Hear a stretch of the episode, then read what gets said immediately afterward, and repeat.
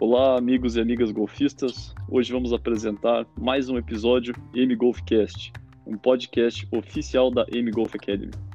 Nosso principal assunto de hoje será sobre a preparação para uma competição e teremos a participação especial do time da M Golf do Victor Bortolucci. Olá, pessoal. Para aqueles que já nos conhecem, obrigado pelo apoio de sempre. E para você que está dando play pela primeira vez nesse material, vai trazer bastante conhecimento para vocês.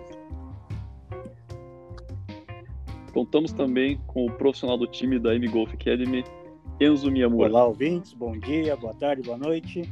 Sejam muito bem-vindos. E vamos que vamos. E como estrela do dia para o nosso M Golfcast será o Daniel Kenji do Rio de Janeiro.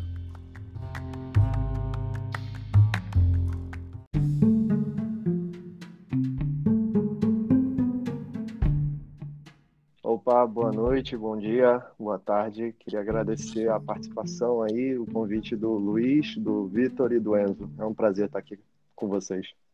Maravilha. Então, antes da gente adentrar a respeito do nosso tema de hoje, é, vou fazer uma breve apresentação do Daniel Kenji, que ele foi capitão e jogador da equipe campeã da Copa Los Angeles 2018.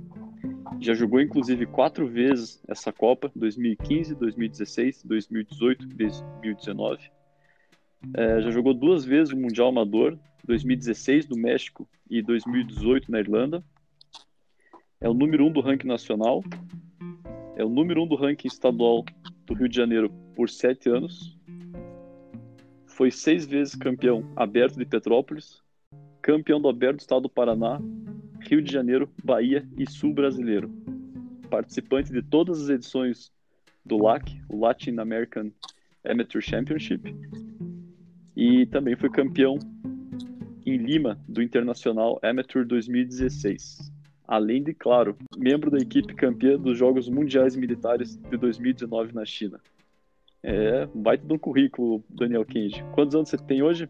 Fala para os nossos ouvintes. É, eu tô com 27 anos. De 27 anos e uma baita uma bagagem pelas costas, hein? Sensacional. É, é. Bom, como nosso principal tópico é a preparação para uma competição, a gente vai acabar tratando especificamente da Los Angeles 2018 onde o Brasil teve uma vitória histórica para o golfe, onde foi o primeiro país que veio de um rebaixamento e conseguiu vencer essa competição. Competição aí que já tem alguns anos acontecendo. E para isso a gente vai dividir aí alguns tópicos nessa nossa conversa de hoje, que é basicamente explicar um pouco como funciona essa competição, como treinar para as competições e o terceiro ponto são as perguntas aí mais direcionadas para o nosso convidado especial. Bom, Daniel, é, você poderia explicar brevemente como é que funciona a Copa Los Angeles? É, a Copa Los Angeles ela é um torneio de match play, que é diferente, né? Porque a gente está acostumado a jogar stroke play. E elas são 36 buracos por dia.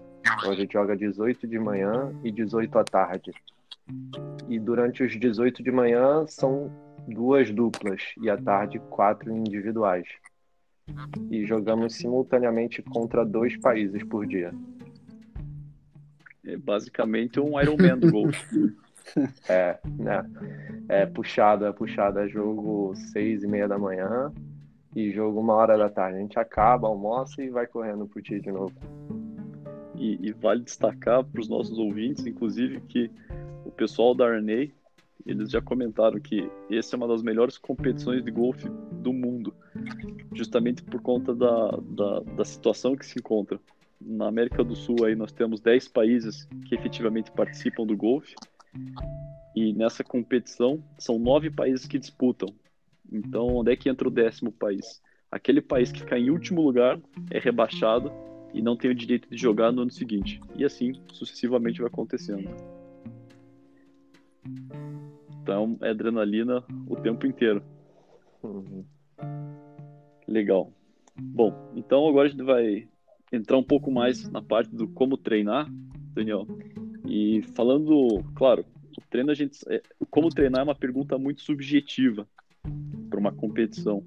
Mas, em se tratando de Copa Los Angeles, você saberia nos dizer como é que foi essa preparação? O que, que você acha que facilitou para chegar nesse título? O que, quais foram os seus sacrifícios e assim por diante? Não, com certeza. É, no ano de 2018, a gente teve, através da CBG, da CB Golf, a gente teve o, a chance, a oportunidade de fazer um treinamento de, de toda a equipe junta em São Paulo. E foi fundamental, cara, para entrosar a equipe, porque como é um torneio por equipe, é, não é você só, não é só você ali, né? É você e mais quatro jogadores. Então, acho que o entrosamento é um dos pontos mais importantes para uma Copa Los Angeles, sem dúvida. É, é legal, até eu posso contribuir um pouco nesse tema, porque ne, nessas circunstâncias eu estava como treinador da equipe brasileira e foi muito legal a, a forma como a gente se encontrou. Por quê?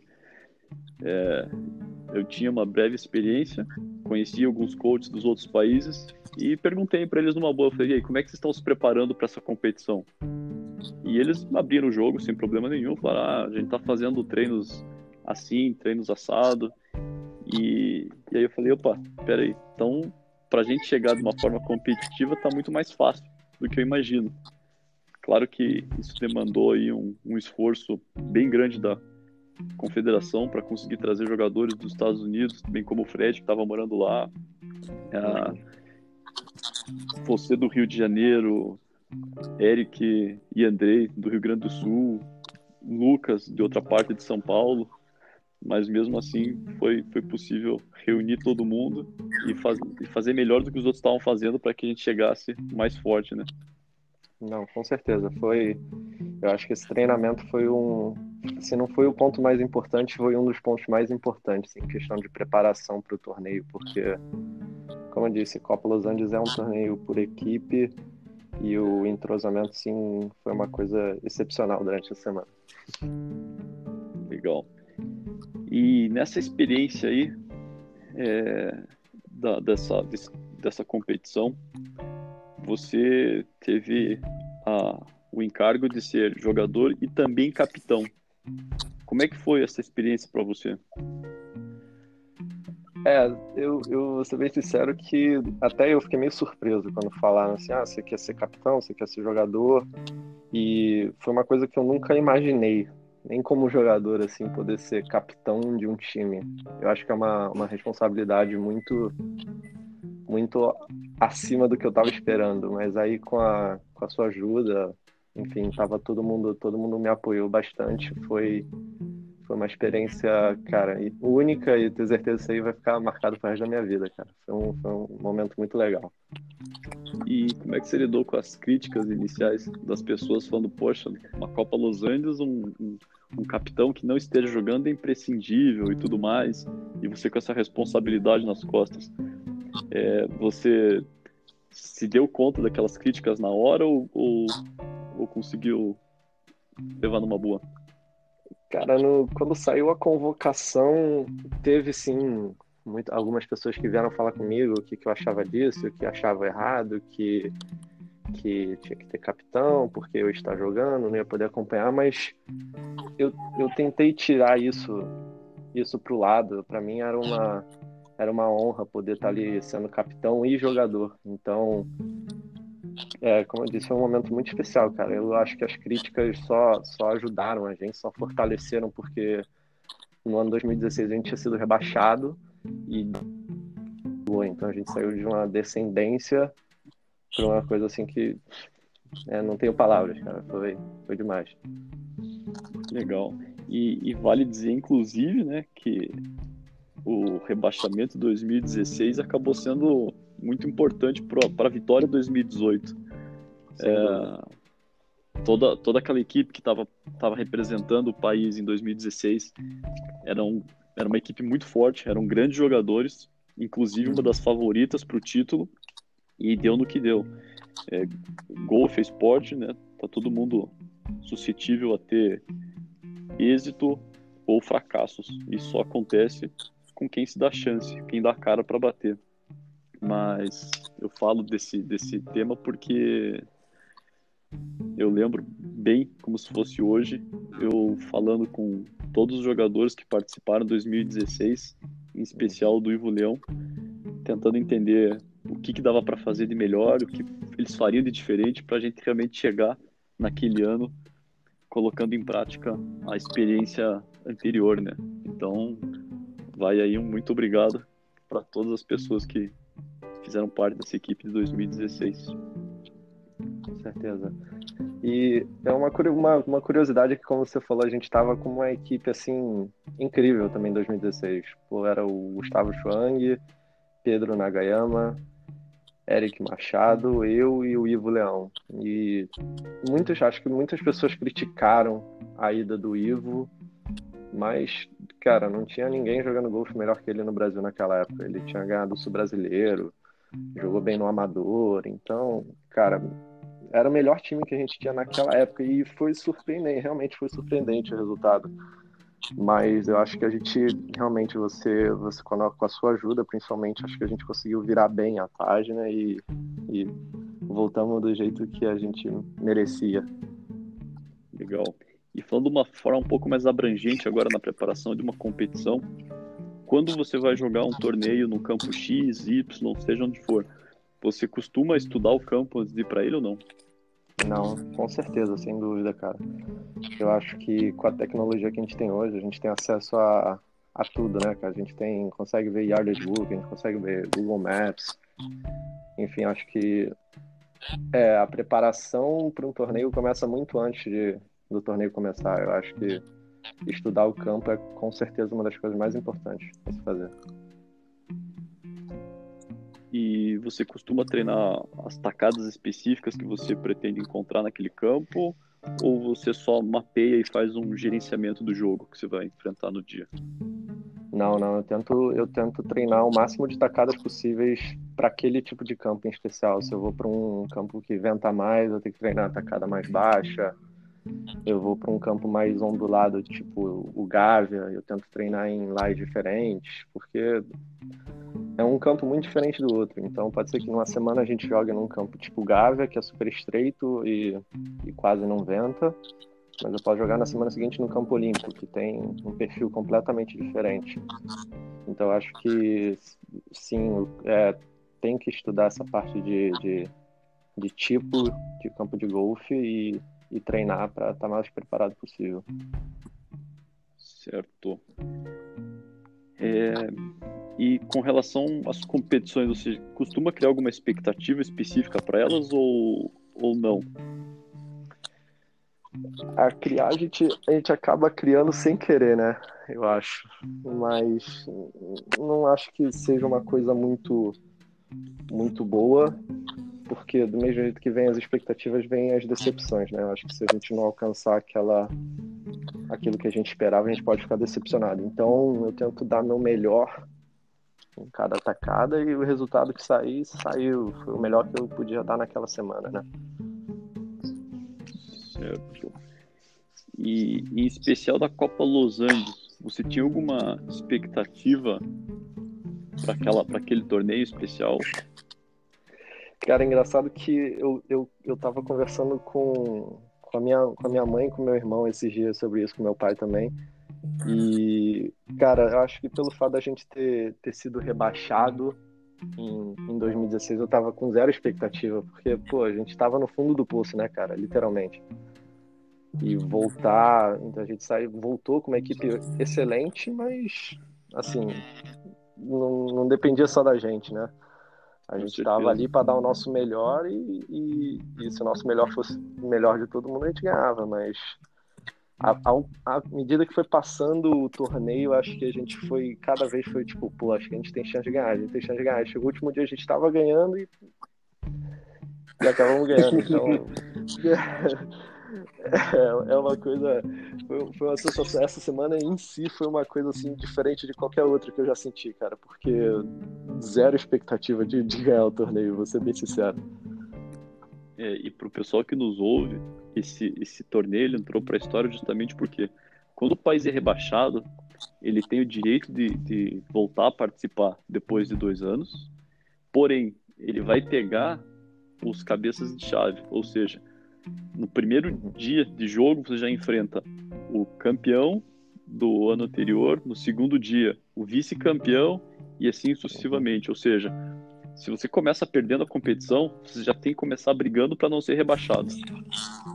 E, e, quando você vê desse, desse, rebaixamento, realmente é muito difícil você criar alguma expectativa de, de vitória mesmo. Até porque não, até hoje não tinha acontecido isso, né?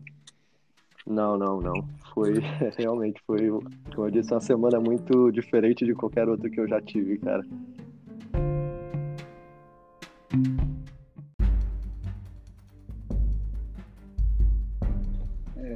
Daniel, uma coisa que me chamou bastante a atenção, logo ali no comecinho que você estava com, é, comentando sobre o, a Los Angeles, foi a parte da, da equipe, né, do entrosamento da equipe. É, se tratando da Los Angeles, que é um, uma competição por equipes, é o que, que, qual a importância desse entrosamento entre os jogadores? Cara, na, na Los Angeles é 100% fundamental ter esse entrosamento, porque eu não, não, não vou dizer que foi a causa, mas eu acho que uma das causas de 2016 pode ter sido, acho que a falta de entrosamento, é exatamente isso, a falta de entrosamento, porque todos os, os cinco jogadores eram assim excelentes jogadores individuais. E, e eu acho que não, a gente não tinha esse clima de, de, de time em si, assim, sabe? Que nem em 2018, que foi uma coisa assim mais mais entrosada, acho que pelo, pelo treino, porque até eu não conheci o Fred antes de, antes de ter o treinamento. Então, eu acho que entrosamento na Los Angeles é tudo, cara. Eu acho que se você tá, tem uma equipe entrosada em que todos se conhecem bem, todos, todos são amigos, eu acho que já é meio caminho andado para um bom resultado. É, essa pergunta do Enzo é muito legal e ela acaba vindo de encontro com os outros torneios também, que são de duplas, por exemplo. Uhum. Porque quando a pessoa está jogando com a outra, ela não quer errar. Naturalmente, ninguém erra de propósito. Porém, quando ela erra, ela fica muito envergonhada e a outra pessoa também às vezes quer falar não, fique tranquila e aí quer fazer uma atacada heróica para recuperar aquela situação e acaba prejudicando ainda mais a dupla e aí torna-se um ciclo vicioso de, de desculpas e erros. Uhum. Então, acho que é muito importante essa parte do, do jogo das pessoas compreenderem. Ninguém erra porque quer, mas infelizmente ou felizmente, essa, essa, esse entrosamento ele só acontece realmente com, com vivência, né? com prática, onde as pessoas estejam juntas para poder interagir e, e, começarem a se compreender principalmente, né? Uhum, com certeza, é. Eu acho que, que o, o entrosamento é tão importante porque você joga 18 buracos de manhã de dupla com a pessoa assim que tem que ser sua amiga, a pessoa. Porque se você botar uma pessoa que você não conhece muito bem, você exato vai ter esse negócio de você vai querer dar uma atacada, vai errar, pode ficar frustrado. E acho que se você tiver com seu amigo, com a pessoa que te conhece bem, acho que vocês vão se as pessoas podem se, se ajudarem, entendeu? Eu acho que é uma por isso que entrosamento é uma, uma coisa tão tão importante. É, até na parte motivacional, né? Durante o jogo ali de match play, né? Com certeza. É diferente, está jogando contra o uhum. adversário. Com certeza. Enfim, né? Então, ter essa motivação para estar tá jogando sempre uhum. na frente é bem importante, né? Daniel, como é que vocês faziam para tentar manter a energia sempre alta? Assim, eu digo isso tanto mentalmente quanto fisicamente, porque, como o Luiz disse, é uma maratona do golfe. 36 buracos por dia, mentalmente e fisicamente, destrói o jogador, né? Como é que vocês faziam para tentar se manter motivados e constantes nesse tipo de competição? Cara, mentalmente, assim, é, é uma coisa também que não tem nada igual. A gente não passa por nada nem parecido durante o ano, porque são 36 buracos, você acorda 4 e meia, 4 horas da manhã, vai dormir, sei lá, 11 horas destruído. E, cara, eu acho que, que a parte boa é que você tá ali com o seu time o tempo inteiro. Então, eu acho que, que você criar um grupo um grupo de amigos, então a gente tá sempre foco quando tá fora do campo, você tá rindo, você tá ali com seu amigo, se divertindo, saindo um pouco da, do estresse do torneio. Eu acho que é muito importante também, por isso que o entrosamento de novo é, é muito bom para esse torneio em específico. É, e nessa, nesse, nesse ponto que o professor Vitor comenta de manter uma energia alta e constante num uhum. tipo de, de competição dessa, de resistência, é, acho que vale também destacar a, a, relação das conversas que acontecem, porque o Daniel falou, poxa, você acorda 4 horas da manhã, 4 e meia no máximo, e vai dormir às 11 da noite. O pessoal pensa, peraí, como vai dormir 11 da noite num negócio de jogo 36 por dia? Uhum. Na verdade, o jogo acaba 5 horas, 6 horas, mas depois ainda vai ter um bate-bola, o pessoal vai treinar um pouquinho, e principalmente vai ter uma conversa onde a gente vai definir as estratégias, vai conversar sobre os pontos altos e baixos do dia para chegar no próximo dia seguinte ainda mais forte. Então acho que isso também fortalece muito, né? Não, sem dúvida, sem dúvida. Eu acho que a conversa é, nessa, nessa semana foi indivíduo, foi assim, foi uma coisa que eu nunca tinha, nunca tinha feito. Já tinha jogado três, duas Copas Los Angeles e nunca tinha passado pela minha cabeça, tipo, ah, acabou o jogo, vamos sentar, vamos conversar, vamos, vamos ver qual dupla foi boa, qual jogo foi bom, qual, o que, que acho que tem que mudar, o que, que acho que tá bom, entendeu? E eu acho que isso realmente é, foi excelente para a gente aprender que, que golfe não é só ali, é, tá no campo, jogou, acabou, vai embora, não. Tem muita coisa além do golfe fora no campo de golfe, né? A gente teve academia que tinha que alongar, depois de 36 buracos fisicamente você tá exausto, você tinha que fazer uma, uma soltura, passar um rolo, se alongar e eu acho que é, vai muito além do campo de golfe, cara, um, um, um torneio desse. E muito se questiona às vezes a relação de estabelecer metas para as competições. E, e, eu, na qualidade de treinador para essa competição, tinha estabelecido algumas metas individuais para vocês, da quais eu ia elencando. Né? Mas antes de entrar nesse uhum. assunto especificamente, eu queria saber de você, Kenji. Quando você vai para alguma competição, independente, esquece da Los Angeles agora e pensa aí num torneio individual. Você costuma estabelecer alguma meta? Cara, eu eu recente esses dois últimos anos eu, eu vi que, que os jogadores de alto nível, enfim, os melhores profissionais do mundo, eles fazem fazem no início do ano, eles fazem umas metas para ter durante o ano. E aí eu, eu acho que eu, eu aderi a esse negócio, eu achei super legal, eu já fiz com já fiz com você, que é meu professor, já fiz com, com o Igor, que é meu, meu amigo, meu professor também. E, e a partir daí eu, eu crio, acho que uma meta dentro de um torneio, dentro de um cada torneio, mas eu não gosto de pensar em, em score. Uhum. Porque o score eu acho que é muito relevante, depende de muita, muita coisa, depende da, da situação, do clima, do, da qualidade do campo, da dificuldade do campo. Então eu tento botar metas assim, tipo de posição, ah, vou terminar entre os três, vou terminar entre os cinco, e por aí vai, não pensando num, num número específico, mas assim, num, numa posição, numa colocação. Muito legal isso. Eu te questiono essa questão, até porque com certeza tem muitos ouvintes que às vezes acabam estabelecendo algumas metas que, que não dependem única e exclusivamente deles. E aí, naturalmente, a frustração vem muito mais forte. É, é, super comum ter pessoas que falam, ah, eu vou colocar uma meta de jogar um número X de tacadas. Aí chega no dia seguinte, tá um vendaval, chuva, impossibilitando que a pessoa atinja aquela meta. Por mais que ela fale para ela mesma, falando, não, hoje tá difícil, vamos tentar mudar isso daqui, vai ter uma frustração muito forte no final. Então, é, isso vai um, é um conselho que eu dou para todos os golfistas que nos ouvem, é estabeleçam metas que te desafiem, que não sejam fáceis, mas que dependam de vocês. Né? Não seja algo que seja inatingível e que não, não esteja sob seu controle.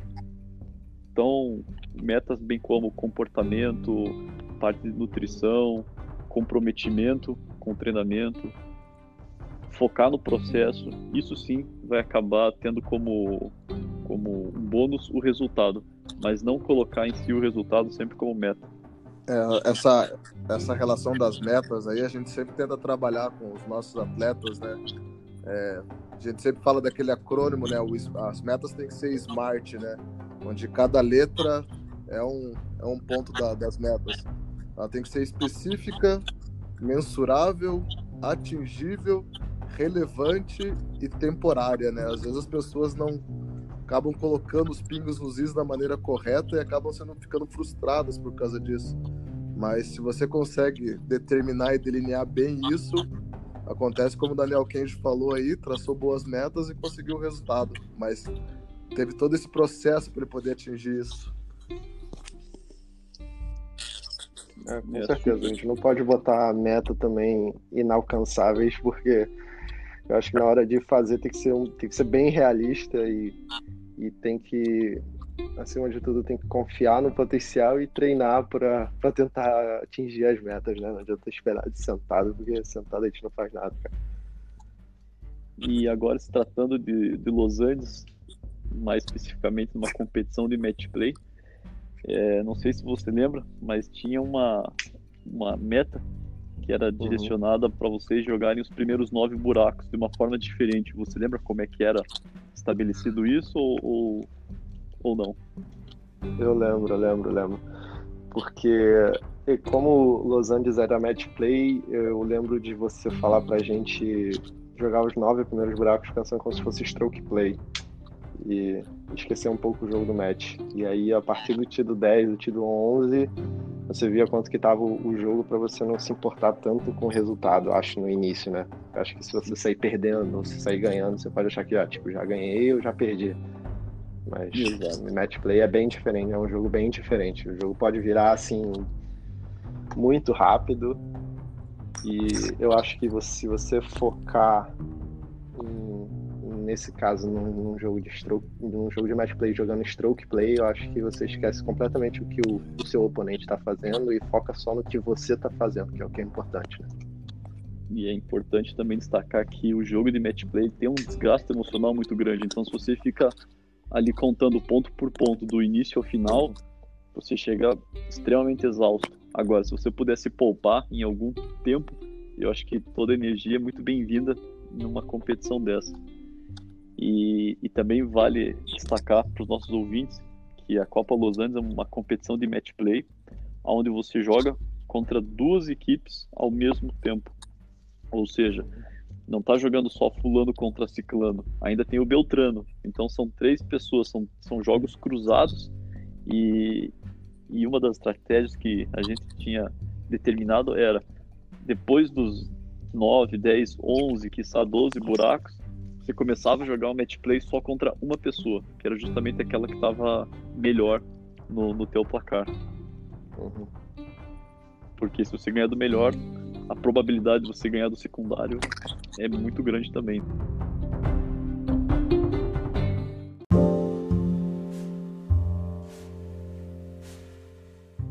Bom, Daniel, e, e durante o torneio, né?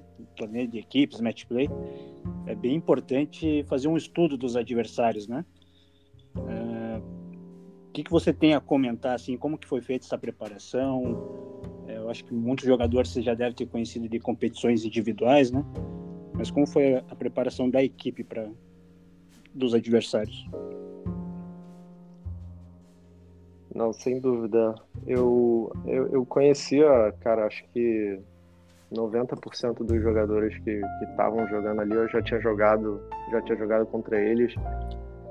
Eu, então já meio que sei o jeito que cada um joga. Então acho que no jogo como é match play e a gente querendo ou não a gente tinha a chance de escolher pelo menos um jogo durante o sorteio é, a gente meio que tratava, é, traçava uma estratégia para poder, ah, vamos tentar botar esse com esse, porque a gente sabia que tinha uma chance enorme de ganhar aquele jogo, entendeu? Então, estudar o oponente sem a sombra de dúvida é uma coisa assim essencial também. Mas como todos nós nos conhecemos na, na América do Sul, acho que jogamos muito entre a gente. É, é, fica um pouco mais fácil de, de poder jogar contra o cara, porque você sabe o que, que é bom no cara e o que, que é ruim no cara, né? Se, se ele for meio ruim de pato, a gente não vai dar aquela bola, bolinha pertinho dada pra ele, né? Vai fazer ele patear. Então. Entendi.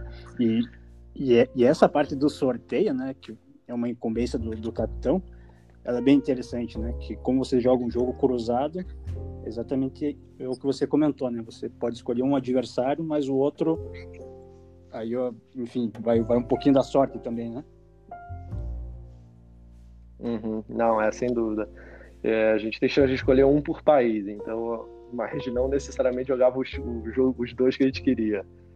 Geralmente era assim que acontecia, mas a gente sempre focava no país que a gente achava mais fraco, porque hoje em dia não tem país mais fraco, é todo, o nível está muito igual, está muito forte e, e o, a gente deixava assim, o maior, o, o, o, país que, que a gente achava maior que a gente, melhor que a gente, meio que, ah, esse cara aqui deixa a gente achar que vai ganhar da gente. A gente no final a gente acabou ganhando deles. Então... Maravilha.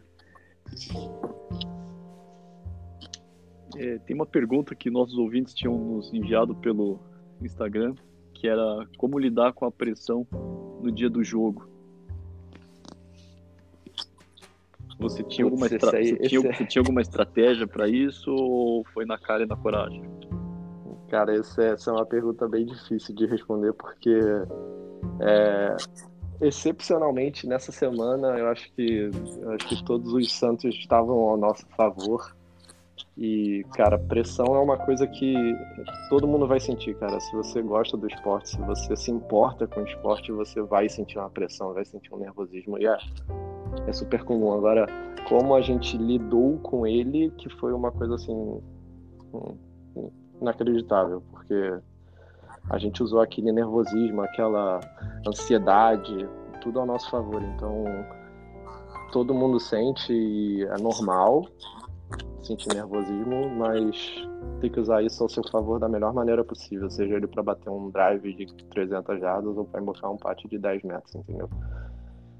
É, e dando sequência na tua resposta, é, mais uma vez, como eu estava presente nessa competição, foi muito, foi, foi, muito curioso porque eu tinha o perfil psicológico ali de, de, de todos vocês, então é, até um trabalho que tinha sido feito junto com, com o Comitê Olímpico Brasileiro.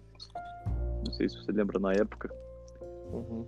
Onde tinha as pessoas que trabalhavam melhor sob pressão e outras pessoas que trabalhavam melhor também sob pressão, mas de uma maneira diferenciada. Ou, ou seja, é, tinham lá nossos atletas que se soubessem que a gente estava perdendo, aquilo ali ia causar mais ansiedade e não, não ia ajudar. Então, foi, foi muito interessante nessa oportunidade, porque alguns de vocês olhavam para mim e falavam, e aí, como é que tá, como é que tá? E a gente tava perdendo uhum. todos os jogos, e eu falava, tá uhum. tá, tá tranquilo, segue teu jogo, faz tudo numa boa. Uhum. e os patos... É, quer dizer, a gente, a gente achava que tava tranquilo, né, mas... olhava pro amigo, o amigo tava meio cabisbaixo, falava com você, você, não, tá tranquilo, tamo ganhando. Aí, pô, vamos ganhar, vamos ganhar então, né? E a bola começava a cair. exatamente, exatamente, cara. É, é, foi uma loucura, foi o, a quantidade de parte que, que todo mundo invocou essa semana também foi uma coisa assim, impressionante. Tanto eu quanto todos os outros participantes integrantes da equipe foi, foi uma coisa inacreditável, porque eu lembro de, de. Tem vídeo, cara, tem quantidade de vídeo que tem da gente embocando de fora, a gente embocando pate longo e era berro pra cá, berro pra lá. Eu acho que isso é um pouco, é uma maneira boa de você soltar esse nervosismo, né?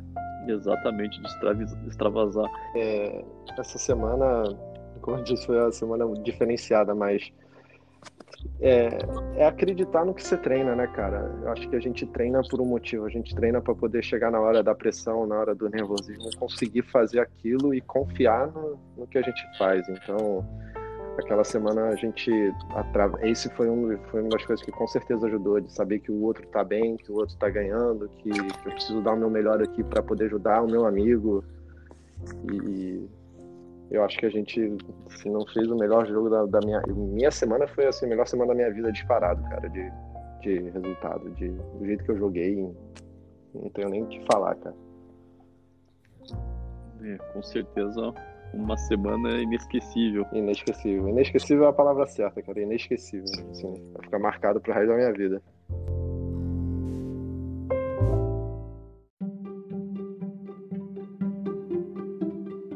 Então agora eu tenho uma pergunta para o Luiz, tanto para o Luiz quanto para o Daniel. Eu gostaria que vocês comentassem ali é, os pontos altos do, da competição em si, é, de cada jogador da, da equipe. Vocês poderiam fazer um comentário sobre os pontos? maior prazer. Quer começar, Daniel? Ou vamos falando junto? Pode, pode falar, pode começar. Legal, então eu vou começar por você, porque é difícil de falar de nós mesmos. é bem difícil. Então, o, o Daniel foi uma peça fundamental, assim como todos, mas foi, foi muito curioso a forma como ele conseguiu lidar com, com as situações adversas que foram surgindo. Como ele mesmo comentou, tinha sido a primeira experiência dele como capitão e, e ele, usando a liderança dele, conseguiu colocar todo mundo nos eixos e principalmente ter humildade para querer aprender e, e, e, aplicar aquilo, porque às vezes o jogador já tem uma longa experiência, já, ele já tem vários títulos nacionais e inclusive internacionais. Aí o cara queria aprender um pouco mais, às vezes é uhum. difícil, né? Ele fala, não, eu já sou bom, não preciso saber de mais nada, mas mesmo assim ele buscou informação, quis aprender e isso daí realmente é algo que eu valorizo muito. Além de, lógico, ter feito brilhantes jogadas. Não vou elencar aqui nenhuma delas, porque ia ser injusto. e ainda vai falar, pô, esqueceu daquela outra lá e daquela outra. Então, vamos deixar assim mesmo. Mas realmente o, o espírito de liderança dele contribuiu muito ali, principalmente na parte de, de, de união com os jogadores. Ah, obrigado aí é... pelas palavras. Foi muito legal ouvir Imagina. isso do, do, do, meu professor, do, do, cara que, pô, sei lá, me espelho. Você é, você é um exemplo para todos nós, né? E, cara, eu acho que eu vou falar um pouco do Fred, cara, que eu acho que o Fred foi uma pessoa que eu, eu, eu convivi, tive o prazer e a honra de conviver bem mais de perto, porque eu joguei de dupla todos os dias com o Fred e a gente foi invencível. Fred. Então. Fred Beyond, Fred vocês Beyond. jogaram isso. Quatro dias seguidos. Jogamos quatro dias e ganhamos quatro dias. Que maravilha, a gente não perdeu nenhum jogo. A gente, se não me engano, se não me engano, a gente empatou um e ganhou todos os outros. Então, cara, Exato. foram invictos. É, ficamos invictos e, e, e é, legal, é, estranho falar porque eu não conhecia o Fred, uhum. cara. Eu conhecia de nome, assim, mas eu nunca tinha falado com ele. E do momento que, tipo, caraca, e aí, não sei o que, beleza? Aí teve o treinamento, a gente já treinou no, treinou junto no treinamento e foi uma coisa assim, cara, pô, a gente é muito parecido o nosso jogo, acho que vai dar uma boa dupla, vamos tentar, não sei o que, vamos. Aí, do Tido 1 até o Green do 18, eu sabia que, pô, o cara tava ali para mim na hora que eu precisasse, assim, tanto que a gente até brincava que tinha a zona do Fred, né, que foi uma das, uma das coisas que rolou no, no, torneio na semana foi a zona do Fred, que deixava lá de três, três jarras de aboneira, tava na zona do Fred, que o Fred não errava. então, pô, com um parceiro desse fica fácil ganhar também, mas. É, e não, isso não, passa uma confiança muito grande pro, pro, pro parceiro, né? Porque você não, não fica naquela responsabilidade, putz, tem que deixar dado, tem que deixar não, sem dúvida, sem dúvida. Podia dar uma bomba de pate que o Fred bocava na volta, não tinha problema. então ficou, pô, foi, foi muito fácil. Pra mim foi muito fácil, foi, foi muito legal, cara, jogar com ele. É, falando do, do Fred Beyond ainda, teve outra situação bacana que foi a companhia do avô dele, que esteve junto conosco, passando maior força para a equipe. Assim como sua mãe também, né, Daniel? Estava junto mãe, lá, é. torcendo. Minha mãe chorou junto quando ganhou. Nossa, minha mãe chorou junto quando ganhou. Foi uma, foi uma alegria. Mas outra parte que me chamou muito a atenção do Fred foi a, a tranquilidade que ele apresentava diante dos momentos difíceis. Então, é normal um jovem ali, no ímpeto da idade dele, tá mais agitado, tá mais eufórico, e mesmo assim ele conseguia apresentar uma maturidade muito grande, mostrando realmente tranquilidade em todos os momentos da competição. Não, e era a primeira alusante dele, né? E ele, querendo ou não, ele, ele era meio não, não vou falar ele era fora do, do grupo, mas é que ele não joga no Brasil, o Fred mora nos Estados Uhum. Unidos, né? Então a gente não tem, a gente não, não convive quando vai em torneio, não convivia. Então é uma pessoa que tipo é um pouquinho mais distante da gente. Então, mas foi uma surpresa, acho que para todo mundo, Uma surpresa muito positiva. sem dúvidas. É, seguindo aí na nossa equipe, é, a gente não pode deixar de falar do Galo, Nossa. Eric Machado. Não, o Eric, é- o Galo é, o Galo é o Galo, né?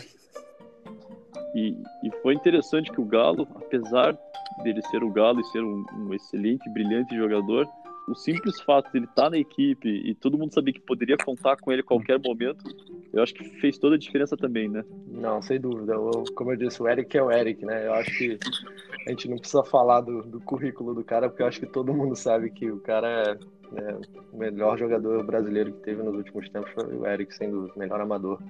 Ganhou torneio fora. E eu tive o prazer também, cara, de viajar muito com ele. Então, pô, o cara era meu, meu, meu, meu amigão, assim. Passava muita semana do ano junto com o cara. E ele é, ele é fechadão, ele era dele, né?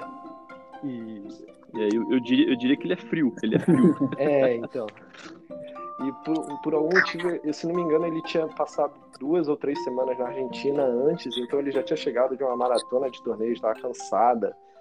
E eu lembro de um dia ele falar assim, pô, cara, você vai me tirar hoje porque eu quero descansar. Eu falei, não, você tá louco, cara. Pô, a gente precisa de você aqui, você.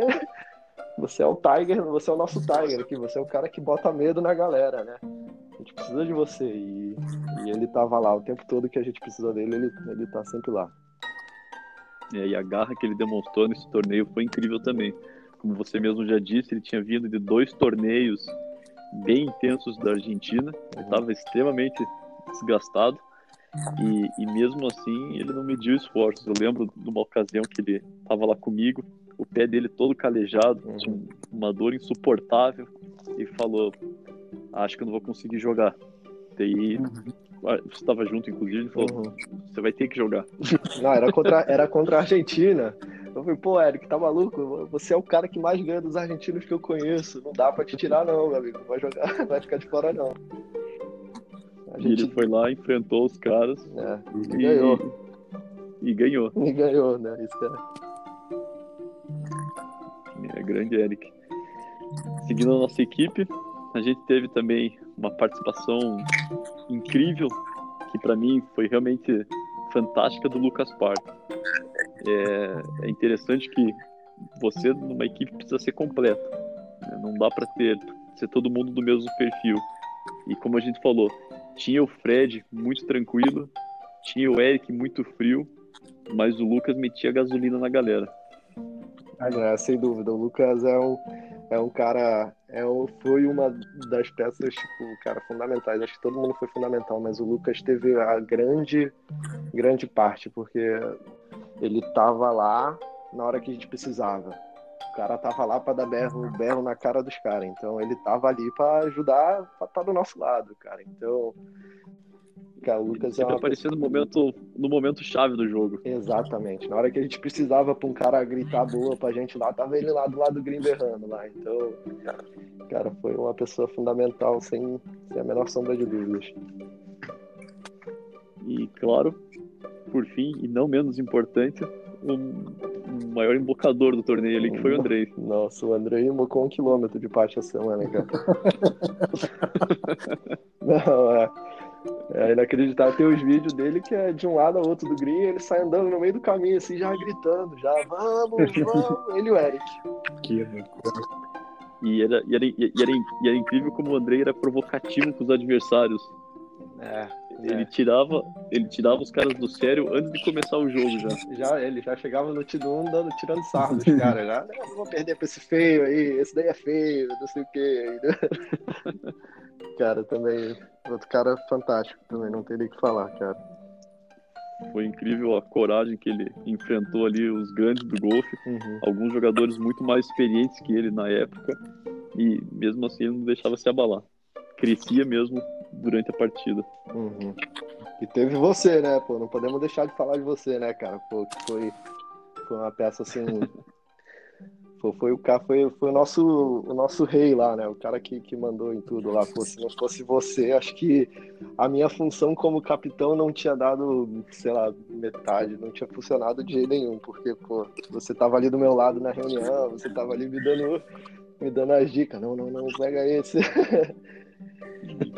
cara, foi, foi, foi demais, cara. Não tem nem que falar, não tem nem como agradecer, eu acho, né? A todos, mas inclusive a você, né?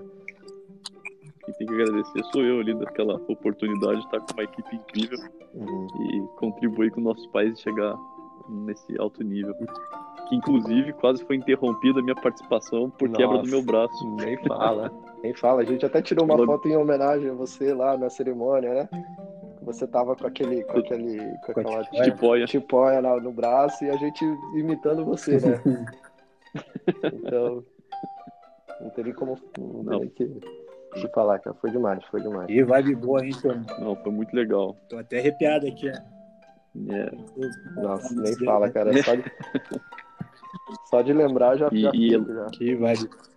E é lógico, mais uma, mais uma vez, o suporte da Confederação Brasileira aí, que deu todas as ferramentas e, e autoridade para a gente fazer aquilo que a gente achava necessário para a competição. Então, é, é, a gente sabe que não é fácil a parte de, de logística, tudo, né, enfim, né, foi, tudo. foi tudo super, muito bem atendido. Foi. E graças a, a CB Gold também teve o treinamento, né, cara? Então, sem esse treinamento, tenho certeza que a gente não tinha, não tinha, não tinha o resultado que a gente teve.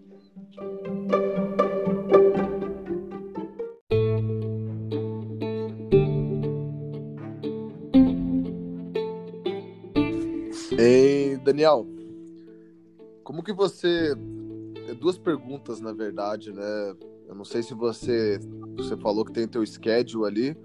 Quantos torneios assim você procura jogar por ano e como é que você divide a sua preparação para os torneios, tanto na parte técnica, desenvolvimento de swing, física?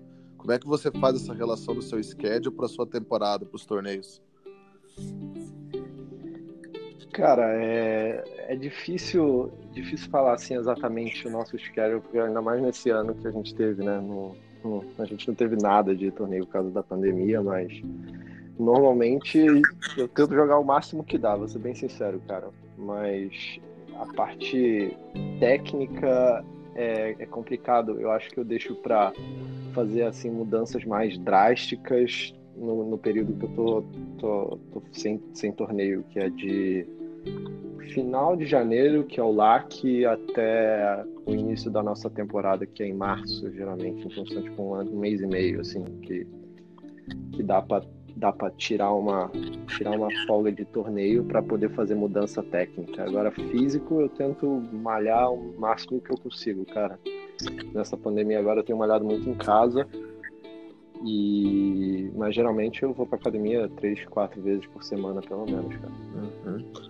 E, e como que e você trabalha bastante a sua estatística, assim, apesar de jogar em torneios diferentes, é, desculpa, em campos diferentes, em outros torneios, você trabalha bastante a sua estatística, assim, estuda bastante ela, como você está jogando, quais os pontos fortes, os pontos que você pode melhorar. Cara, eu já, eu vou ser bem sincero que eu já fiz mais, eu já me empenhei mais nessa parte de estatística, já fui mais empenhado, mas sim, eu faço é, quantos greens eu acertei, quantos passos eu dei, é, quantos up and downs, quantos ferries, coisas assim mais básicas. Eu não, não, não sou tão específico assim para que lado que eu errei ou qual a distância que eu tô deixando. Isso aí eu já fiz.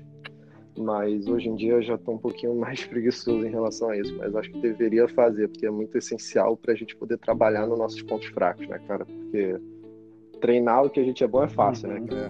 É, é, difícil é treinar o que a gente é ruim, porque a gente não quer fazer de jeito nenhum, cara. Então, é, a parte de estatística assim é fundamental, cara, sem dúvida. A gente trata muito de, de, de, de alguns temas que a gente chama de abordagem crítica e abordagem confiante, ou seja, abordagem crítica seria mais aquela situação técnica onde você vai ter um pensamento mais no swing, tentar melhorar algum movimento específico e uma abordagem mais confiante que é uma relação mais natural da coisa, onde você vai pensar onde você quer jogar e, e simplesmente faz acontecer.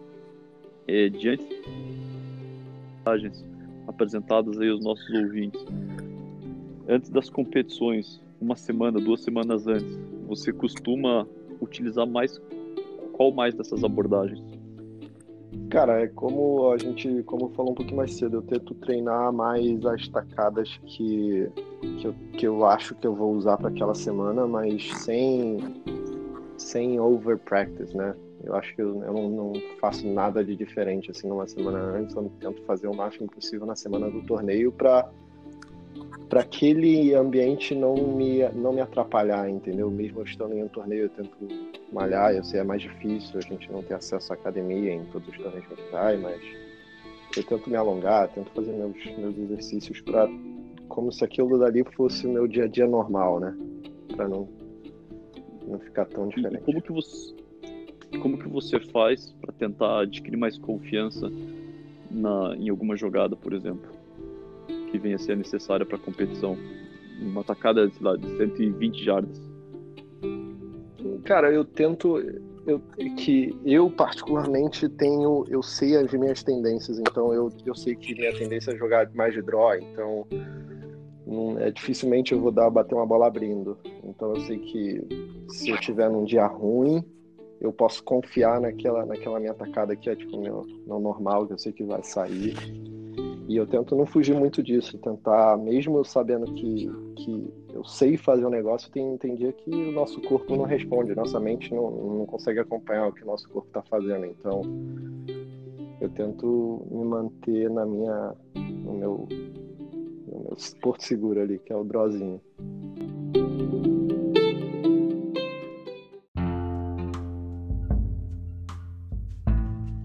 Certo, Daniel. Na, para a gente chegar aqui no final da nossa conversa, é, eu gostaria que você deixasse aqui algum conselho, alguma sugestão para as pessoas que vão jogar uma competição. Como que você acha que elas deveriam se preparar a uma semana antes? Eu acho que a semana do torneio é uma, é uma, mesmo sendo uma coisa assim diferente pela ansiedade, por você querer executar tudo aquilo que você treinou, eu acho que você tem que tentar levar o mais leve, o mais normal possível, como se aquilo dali fosse uma, uma semana normal. Porque, é, como falam, né? Treina como você joga, joga como você treina, né? E eu acho que se você tentar você tentar jogar um torneio como se você tivesse no seu clube um final de semana, pode ser que seu seu resultado seja muito melhor do que você deixar se levar pelos nervos, né? Eu acho que como quando eu era mais novo, eu ficava muito ansioso, ficava muito nervoso para torneio. E eu acho que lendo, eu li muito livro essa pandemia, então acho que eu posso falar que, que eu aprendi muita coisa através de leitura. Então, você se manter no presente, foca no, no que você está fazendo ali agora, sem pensar no resultado, eu acho que é uma, uma das coisas mais mais importantes que você pode fazer na semana de torneio.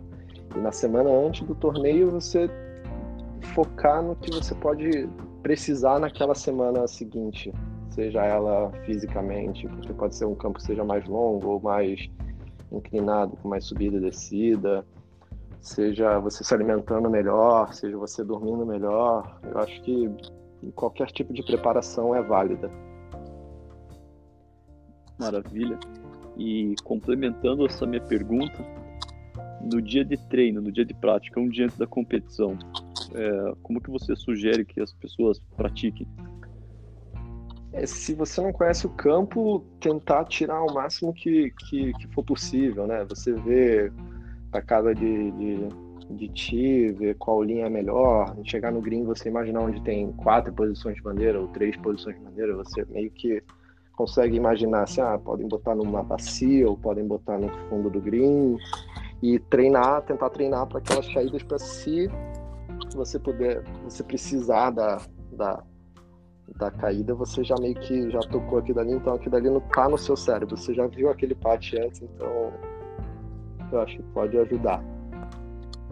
E você acha que tem que anotar essas informações sem, ou não Sem precisa? dúvida, sem dúvida. Em Yardage Book é essencial para isso. Legal. E nessa parte e nessa parte de anotação, a pessoa lá teve uma tacada do T-shot.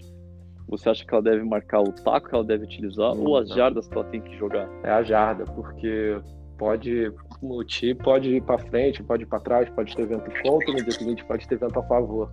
Então são tacos completamente diferentes. Então é, é distância. Você tem que se tiver que jogar um layup, tem que jogar um layup para as 200 jardas, não um layup de ferro 5 ou ferro 4. Porque, enfim, tem muita variável de um dia para o outro que pode mudar. Então tem que ser distância, com certeza. Ó, o Daniel entregando ouro pro pessoal, hein? É. Essa informação é super valiosa. Então, realmente, ter esse tipo de anotação faz toda a diferença, porque, como você disse, cada dia é um dia, e quando você sabe para onde você precisa jogar, é bem diferente do que o taco. E outro ponto também que eu achei muito legal você ter destacado é essa relação da posição das bandeiras, Uhum. aonde jogando vários approaches, vários passos, pontos distintos, você acaba encontrando as posições mais fáceis e as que você deve evitar. É, sem dúvida. Então- sem dúvida. Anotar esse tipo de informação com certeza vai contribuir muito para o teu gerenciamento e até mesmo para tua confiança durante a, a partida. Não, sem dúvida. E eu acho que esse negócio de posição de bandeira vai muito além de pater, mas pode a estratégia pode começar do team, entendeu? Se tem um, vamos supor, um, dry, um buraco, um par 4 que dá para você ir pro green, mas tem uma bandeira que, pô, aquela bandeira ali não vale a pena, entendeu? Então você tem que anotar a distância que você quer fazer o layup para ter a distância para o segundo tiro, o melhor ângulo, etc. Tem, tem bastante coisa para se fazer numa volta de prática. Você... Super. Daniel, é, finalizando aqui essa conversa, então, queria dizer que foi um enorme prazer estar aí ouvindo um pouco da tua história, compartilhando essas preciosas informações aí com os nossos amigos ouvintes. E queria que você falasse qual que é a tua rede social, Instagram, para o pessoal poder te seguir. É, né, eu queria agradecer vocês aí pelo convite, ao Luiz, ao Vitor e ao Enzo. É um, é um prazerzaço poder fazer parte dessa equipe que, na minha opinião, sem dúvidas é a melhor do Brasil. Então, não tenho, não tenho palavras para agradecer vocês. E. Opa, vai ser caro isso daqui. Não vai ser barato, é mesmo, hein? V- Vamos ter que fazer uma massagem no rapaz quando ele vier para Curitiba agora. E Instagram, eu tenho Instagram, eu tô meio, meio fora de rede social agora, mas o meu Instagram é dkeng com dois S. D-K-E-E-N-J-I.